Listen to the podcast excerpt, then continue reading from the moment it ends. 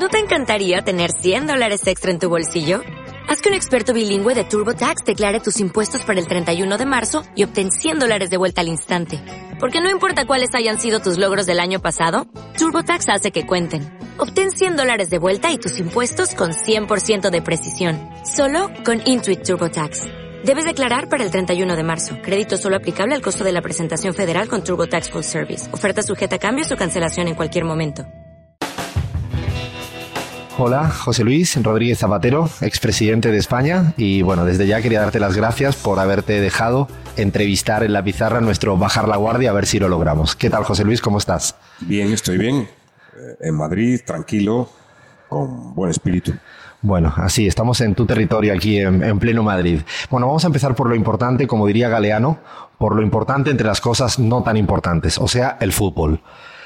Sabemos todo el mundo que eres muy del Barça. ¿Cruyff o Guardiola como entrenador? ¿Maradona o Messi como jugador? Eh, como jugador Messi, como entrenador eh, Guardiola. Sigamos con estas cosas importantes. La verdad y solo la verdad. Final de la Champions, Madrid-Juve del año pasado, ¿no? No, del, anti- del anterior. El anterior fue Liverpool-Madrid. En tu intimidad, como diría aquel, ¿quién, quisi- quién querías que ganara? No, el Real Madrid.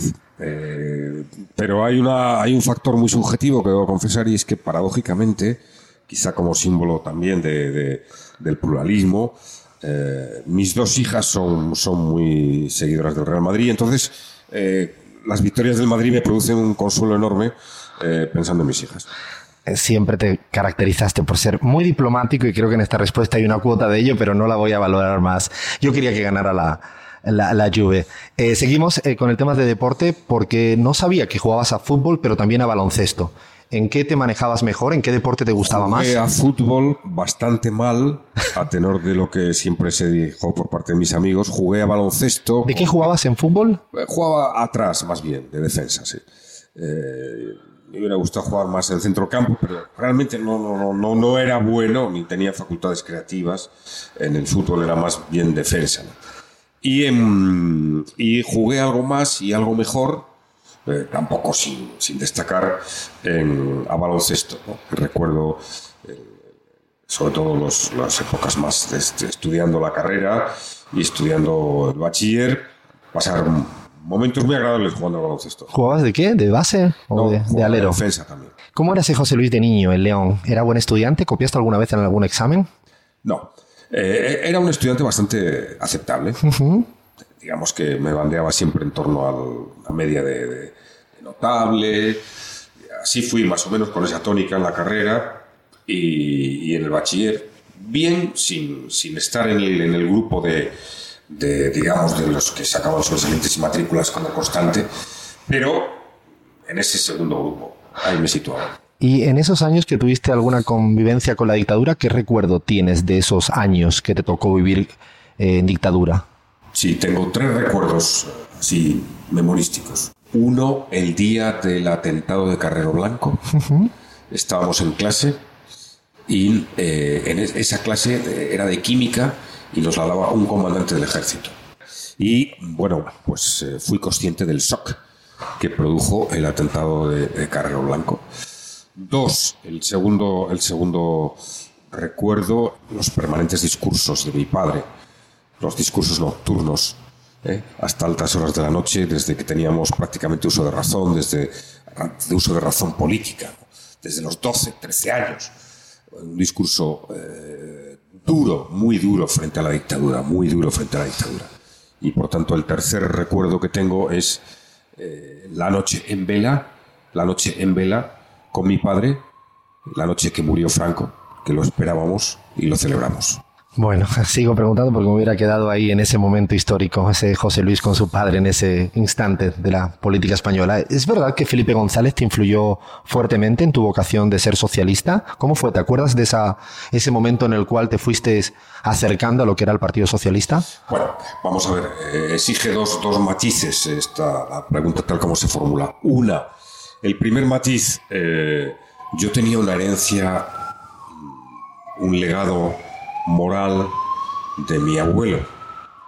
Mi abuelo fue un capitán republicano, eh, militar profesional, que con 42 años fue fusilado un 20 mm, de agosto de 1936 en León. El capitán Lozano. Eh, él era militar, pero de ideas socialistas. De hecho, en alguno de sus escritos afirmó, eh, soy militar y desde que pienso por mí mismo socialista. Él era un hombre, no podía militar en el Partido Socialista, pues militar, pero cercano al Partido Socialista. Y recuerdo que en los primeros albores de la transición democrática, los veteranos del Partido Socialista eh, me, querían. aún sin militar, recordaban a mi abuelo. Yo era el nieto del capitán Lozano. Hubo un tiempo en mi militancia política que no era José Luis Rodríguez Zapatero, era el nieto del capitán Lozano. Y eso me dio... Te marcó. Me daba, no, no solo eso, sino que me daba de entrada el apoyo, el cariño de los veteranos que en aquel momento, ahora ya no, lamentablemente, todavía cientos, conocí a cientos de veteranos del Partido Socialista que tenían la memoria, que habían vivido la dictadura y la república, parte de la república. Eh, entonces yo tenía ahí improntas socialistas. Dos, eh, recuerdo el haber acudido con mi padre, y mi hermano a un meeting de Felipe González. Era un personaje desconocido para nosotros. nuestra referencia, a pesar de esa tradición socialista, el Partido Comunista tiene historia en mi casa. Tuvo historia en mi casa. Mi padre ayudaba al Partido Comunista, tenía cercanía al Partido Comunista de la clandestinidad, casi más porque, porque PSOE estaba, tenía mucha menos presencia. Y Recuerdo buenos amigos comunistas de, mi padre. cuando, teníamos, cuando tenía 16 años acudí, año 76, tolerancia de la libertad, empezaba la tolerancia. Acudí a un meeting de Felipe González del Partido Socialista en Gijón, en el pabellón de la Arena. Y sí, eh, aquel meeting me, llenó. Cuyo grito fundamental, la gran carga emotiva en mi general, ni rejas ni fronteras. Ni rejas ni fronteras. Lo gritamos, se gritaba en aquel pabellón de la arena en Gijón a reventar. Todavía, eh, eso, 1976, un momento, ni rejas ni fronteras. Y claro, en cuanto cumplí los 18 años, pues me afilié al Partido Socialista, los Juventudes Socialistas. Pero insisto, se afilió el nieto del capitán Lozano. O sea, hay un precedente mucho mayor que ese meeting, ¿no? Eso sumó, pero venía de, otro lugar. Con 26 años entraste al Congreso, el diputado más joven, eso es bien conocido. ¿Qué miedos tenía ese José Luis en un Congreso? Debo decir que siempre, la verdad es que cuando, a los 26 años te decides, a los 26 años te decides a, a ser diputado, pues es que tienes una cierta determinación en tu vida. Pero recuerdo que eh, la primera sesión en la que participé, como era el diputado más joven, formaba parte de la mesa de edad y tenía que leer una serie de documentos de acto constitutivo. Y recuerdo que, que la primera vez que subo a la tribuna levanto la mirada y claro, me estaba mirando Suárez, me estaba mirando Felipe, me estaba González y me estaba mirando Fraga Debo decir que, bueno, pues lógicamente era muy consciente de, la trascendencia eh, que suponía personalmente, pero el miedo, solo he tenido un miedo, un miedo que me ha, me ha buscado, me ha buscado en, mi, en mi conciencia de vez en cuando, incluso hasta épocas relativamente recientes.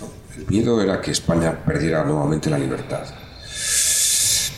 el 23F yo intuía que la, transición no, no, no, se había perfeccionado. El 23F fue una fecha que me marcó extraordinariamente. Ahí me decidí a hacer política de manera incuestionable, que me iba a mojar todo lo que fuera necesario. Es verdad que también es una fecha para mí tremendamente evocadora, porque fue cuando empecé a, a tener la relación con, con, quien ha sido el amor de mi vida y es mi mujer, con Sonsones. Esa misma fecha. Sí, sí, esa, prácticamente el día de la manifestación fue cuando eh, empezamos a, a tenerla. Había, me la había, la había conocido poco antes, pero tengo grabado el inicio de nuestra andadura eh, coincidiendo con, con, el 23F, ¿no? En aquel día. Antojos de la historia, ¿no? Sí, sí, sí. Es, es. Pero me marcó mucho. Recuerdo a mi padre aquella tarde-noche muy preocupado, muy angustiado, ¿no? pensando que otra vez, otra vez el túnel oscuro de la historia de España que, que, que, se iba a producir. Y, y, el miedo que más me ha, me ha mmm, revoloteado en mi cabeza es el miedo a que España perdiera la libertad. De hecho, tengo una imagen grabada de mi etapa de presidente, que es eh, los famosos 12 de octubre. De, se, acordará alguna gente que, se convertía en una gran pitada hacia mi persona. Eh, incluso los momentos que había que homenajear a los caídos. Y tengo el recuerdo de salir con coche por la castellana, ambos lados mmm, militantes de la extrema derecha, eh, gritándome, insultándome, pero sobre todo tengo grabado las caras de odio y de ira. De los militares. No, no, de, de, de la gente. De, la gente que nos iba a silbar, como sí, sí. ahora Pedro Sánchez, ¿no? Nos iba a broncar, a silbar, a... y yo iba con el coche bajando por, por la castellana y a ambos lados que estaban todos ahí posicionados, eh, las caras de odio y de ira que veía me hacían pensar en aquella época me hacían, me hacían pensar que, que, que, lo milagroso casi que ha sido lograr en el año 75 y 78 una transición de respeto a la libertad en España. Durante esos años de, de presidente, una pregunta que siempre uno tiene duda ¿te alejaste mucho de la realidad, de la vida cotidiana de la gente?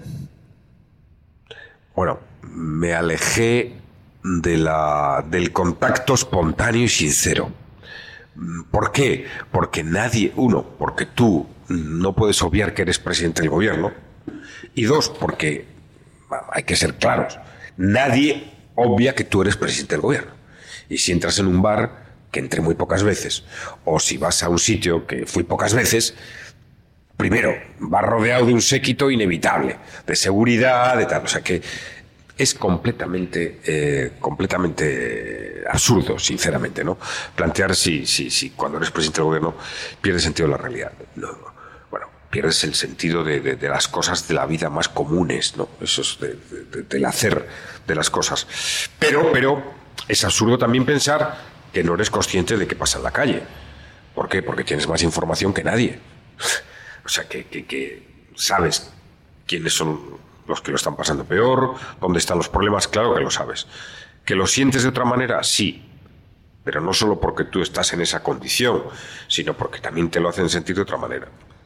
El fin de ETA fue evidentemente lo más importante, o sea, la gran victoria, ¿no? Entre otras, pero seguramente la más simbólica y la más relevante para España y para, para casi Europa y el mundo. ¿Cuál fue el momento más complicado que tú creíste que, no, que no se lograba? Debo decir que eh, siempre tuve, siempre tuve la, la, la, la, la convicción última de que, de que podía, podía vivir eh, como presidente el fin de la violencia de ETA. De hecho, tengo algún testigo, mmm, en concreto un periodista que su día podrá contarlo. Recuerdo bien que nada más ganar las elecciones, en una conversación con él, le dije, ¿sabes cuál es mi gran objetivo? Mi gran objetivo es ver el fin de la violencia. De hecho, en, la, en el discurso de investidura yo recojo, sin decir que era de mi abuelo, porque era un guiño, lo que mi abuelo había establecido en su testamento político como su credo político, ¿no? Que eran tres ideas que me parece, para un hombre de izquierdas, que resumía extraordinariamente bien, un hombre de izquierda republicano, extraordinariamente bien, sintético, preciso el pensamiento progresista, que son el amor al bien, ansia infinita de paz y mejoramiento social de los humildes. Tres frases. Ansia infinita de paz, sí.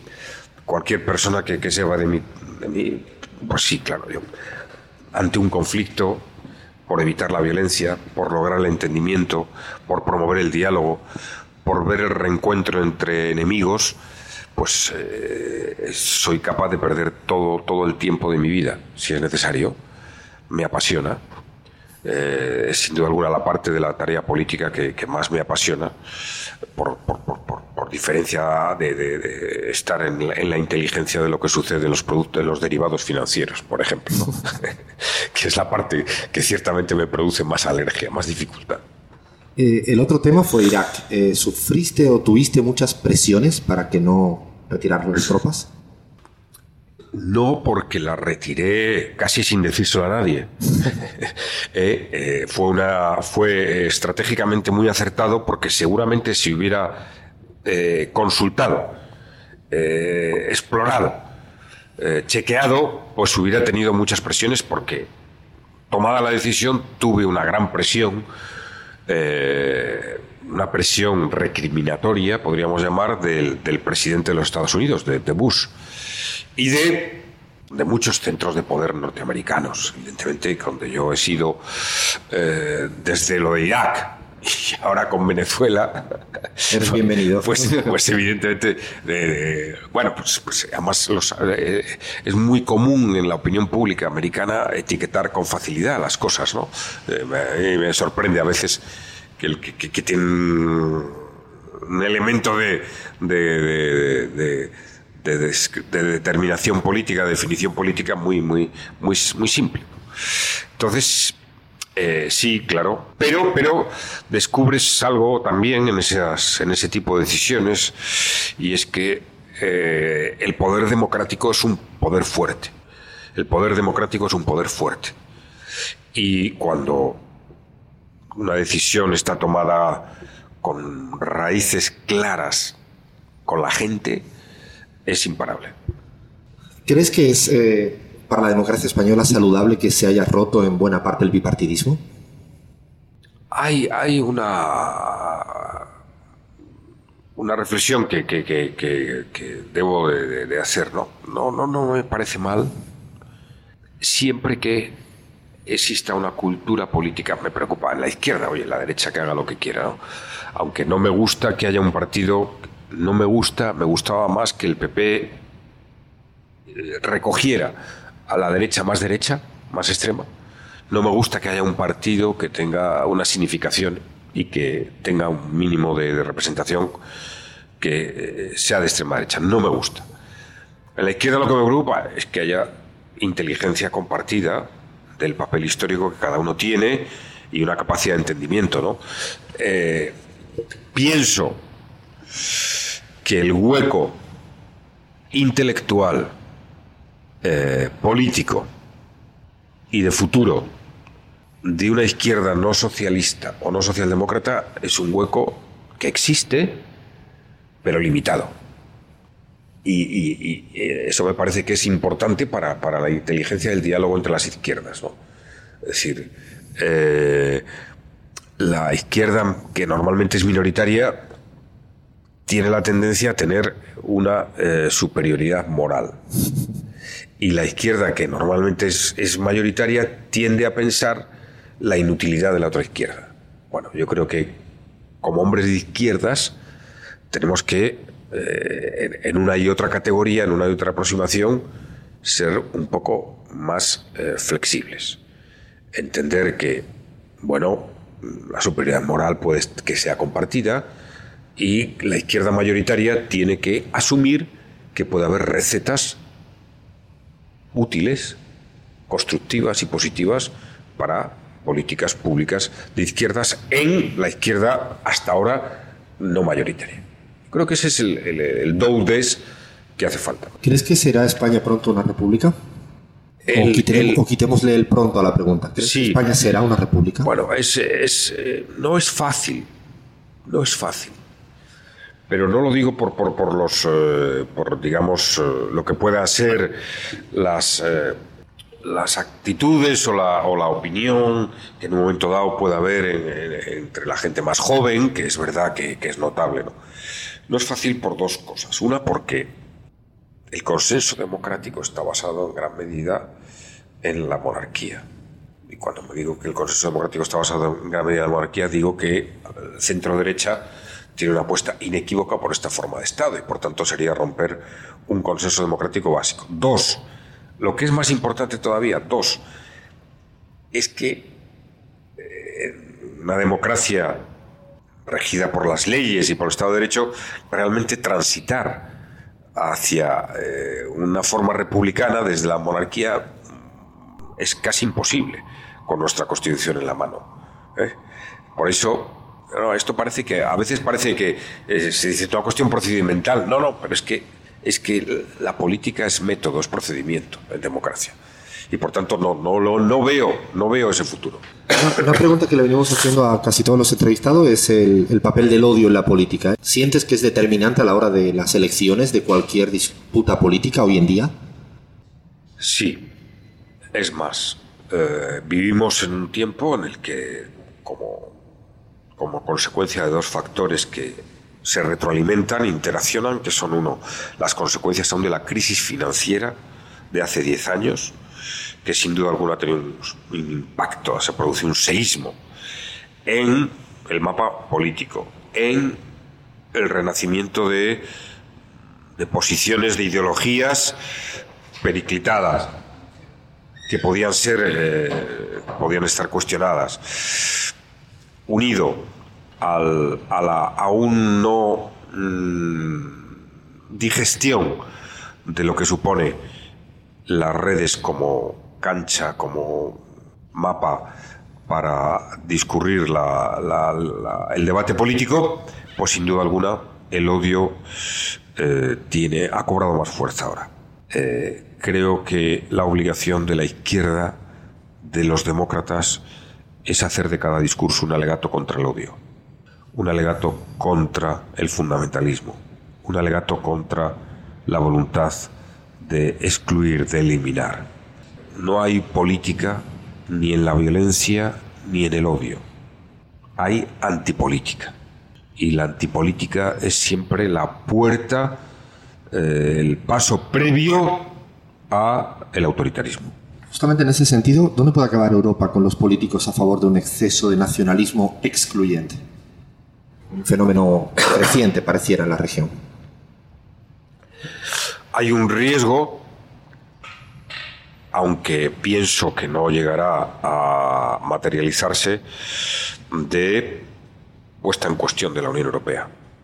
Lo que me resulta más significativo de todo lo que estamos viviendo es que es desde la derecha, desde donde al final se producen los discursos, las construcciones más antieuropeístas. Es decir, la derecha nacionalista eh, en Europa acaba teniendo, las derechas nacionalistas acaban teniendo como referente derrumbar la Unión Europea. Sin embargo, las izquierdas, las nuevas izquierdas, digámoslo así, que también tienen un componente o asomado con un cierto componente no nacionalista, sino patriótico, digamos, están, en mi opinión, bueno, pues, pues entendiendo algo más, eh, respetando algo más el proyecto de la Unión Europea. Pienso en eh, Sirisa y pienso en Podemos en España. Esto me parece muy útil, muy positivo. Eh, la idea europea, la idea de un proyecto político de unión de países, de un proyecto político civilizatorio como la Unión Europea, es un proyecto político de profundo sentido democrático, porque en definitiva se trata de un centro más de poder, de un centro más de checks and balance, con una visión más global, que ojalá fuera más social, es decir, la Unión Europea ha construido una buena idea de las libertades, una buena idea de los derechos políticos, una buena idea de la paz, una buena idea de la justicia. Ahora estamos viendo que hay decisiones de los tribunales europeos, una buena idea de la economía, una economía competitiva, una buena idea del mercado único, una buena idea de, y ojalá se pronunciara más, de la de, la investigación común y le falta construir la unión social. Pero no nos debe de extrañar. En el, Estado en su origen es primero autoridad, luego empiezan los derechos y libertades civiles, ¿eh? luego las reglas democráticas y solo en la última, en el último estadio de la construcción del Estado como forma de organización política se ha incorporado todo lo que es el desarrollo del Estado social. Tanto, claro, nosotros nos parece 50 años, 60 años un gran tiempo en un periodo político como la Unión Europea, pero es que es, es un tiempo reducido. Entonces, ¿dónde se juega el futuro la Unión Europea? Que no tarde en construir la unión social, junto a la unión política, la unión de los derechos, la unión de las leyes y la unión económica. ¿Cuál es el político latinoamericano que más te ha impresionado en las distancias cortas para bien? Eh, Mujica. ¿Crees que puede resurgir un nuevo progresismo latinoamericano? ¿Cómo ah, lo imaginas? Claro. Bueno, el problema, eh, por supuesto, yo creo en los ciclos políticos eh, que están determinados por, por, sobre todo por las condiciones económicas, es lo que más determina el ciclo político. Lo que sí noto como ausencia en la izquierda latinoamericana es una definición mucho más autentificada y homologable de eh, su condición de o izquierda eh, socialista, o izquierda socialdemócrata, o izquierda populista, o porque se reivindican también, o izquierda revolucionaria, o izquierda no eh, integracionista de la región. esto es lo que yo echo de menos. Creo que Latinoamérica es tendencial y sociológicamente de mayoría de izquierdas. El problema es que ha habido, el problema es que hay una fragmentación eh, ideológica excesiva y un diálogo no eh, resuelto en el seno de, mucha izquierda entre revolución y democracia. Esto cabe para otra entrevista, pero no voy a Sí, sí, Cabe, cabe, casi para una tesis. Cabe para una tesis doctoral, sí, cierto. Eh, a ver, una confesión. ¿Qué fue lo primero que se te vino a la cabeza aquel 10 de noviembre del 2007, cuando en aquella cumbre iberoamericana de jefes de Estado, el rey de España en ese momento le dijo a Hugo Chávez, ¿por qué no te callas? Bueno, la verdad es que conviene conocer un poco la, interioridad como todo, ¿no? El rey estaba inquieto. El rey estaba inquieto porque eh, Michel Bachelet no me daba la palabra. ¿eh? a ti. Claro, él realmente cuando el presidente Hugo Chávez eh, critica a Aznar la primera vez, bueno, lo, pasamos de largo, tal. Eh, la segunda vez ya el rey y yo nos miramos, esto es un poco. A la tercera, claro, ya el rey me dice, tenemos que hacer algo. Digo, no, por supuesto, pero no lo haga usted, lo voy a hacer yo, lo tengo que hacer yo. Entonces, yo estoy pidiendo la palabra, estaba pidiendo la palabra, pero Michel Bachelet eh, no me la daba y Hugo Chávez no paraba de hablar, cosa que tampoco era extraordinario. Entonces, eh, eh, el rey estaba, mm, cuando, cuando salta, digamos, ¿no?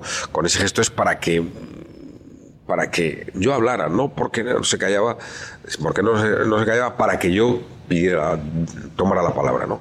Ese es el momento. De hecho, si se, contrastan las imágenes, cuando él salta, que yo, yo desde luego, y él también hubiera preferido que no hubiera dicho eso, yo le cojo del brazo, como diciendo, el señor, no, no, ya voy yo, ¿no? Yo siempre soy más paciente y tal. Y, ese es el momento. Pero debo decir que mm, el incidente tuvo, tuvo eh, un impacto mediático impresionante, ¿no? Fuimos portadas hasta la Australia. Pero eh, lo que era la, lo que fue la relación con Hugo Chávez no se vio afectada porque eh, hubo muchas explicaciones, por supuesto conmigo menos, pero incluso con el rey, porque el rey y Hugo Chávez tenían una muy buena relación. Yo les había visto eh, cuando hemos tenido algún otro encuentro aquí en Madrid, en otra cumbre, y tenían una relación estupenda. La pregunta inevitable. ¿Consideras que hay una obsesión internacional con todo lo que pasa en Venezuela? ¿Por qué? Llevo Mm, con un, estuve con, en política activa, con un cargo público desde el año 86 hasta el 2011. y tuve nada más y nada menos que la experiencia de ser líder del Partido Socialista durante 12 años y presidente del Gobierno de España durante 8.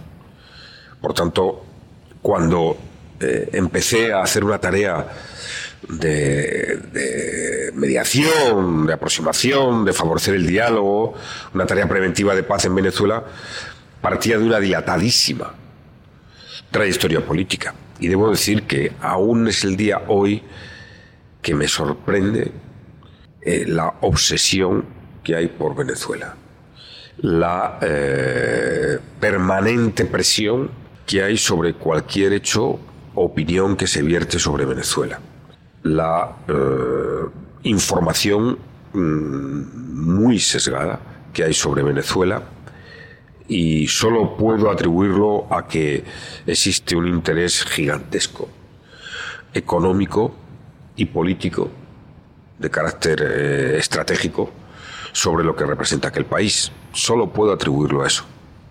No te voy a repreguntar al respecto, aunque entiendo que todo el mundo estaría deseando que siguiéramos hablando de este tema, pero vamos a, ir cerrando. Eh, ¿Hay algún país de América Latina en el que te gustaría vivir un tiempo? Debo decir que tengo una secreta fascinación por Argentina.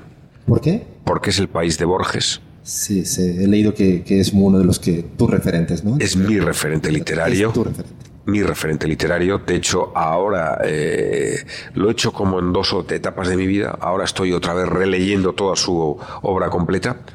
Eh, me fascina, me fascina. Creo que, que, los mejores párrafos de la literatura, de la historia de la literatura, están en Borges. Esa capacidad de ser un filósofo, un historiador, un narrador, y, de, y de distanciarse de todo. Me, fascina. ¿no? Me, encanta Argentina porque es un país capaz de lo peor y de lo mejor al mismo tiempo. Y sí, sí, no, no me importaría. Vivir allá. Bueno, ahora sí que ya terminamos. Defina, define una palabra y sin pensarlo mucho, por favor. Eh, te doy un nombre y le lanzas lo que se te venga a la cabeza. Empiezo por algo más fácil. Son Soles, tu esposa. Todo. Vox. ¿Vos? Vox. Nada. Pedro Sánchez. Creciendo. José María Aznar.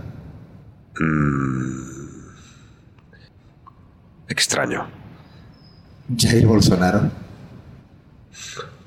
Angustia. Pablo Iglesias. Simpatía. Donald Trump. Insólito. Nicolás Maduro. Respeto. Leonel Messi. Eh, Dios. Bueno, ahora sí que cerramos. Gracias de verdad por estar con nosotros en, en la pizarra, por habernos recibido aquí en la mismísima calle Ferraz. Gracias, José Luis. Gracias.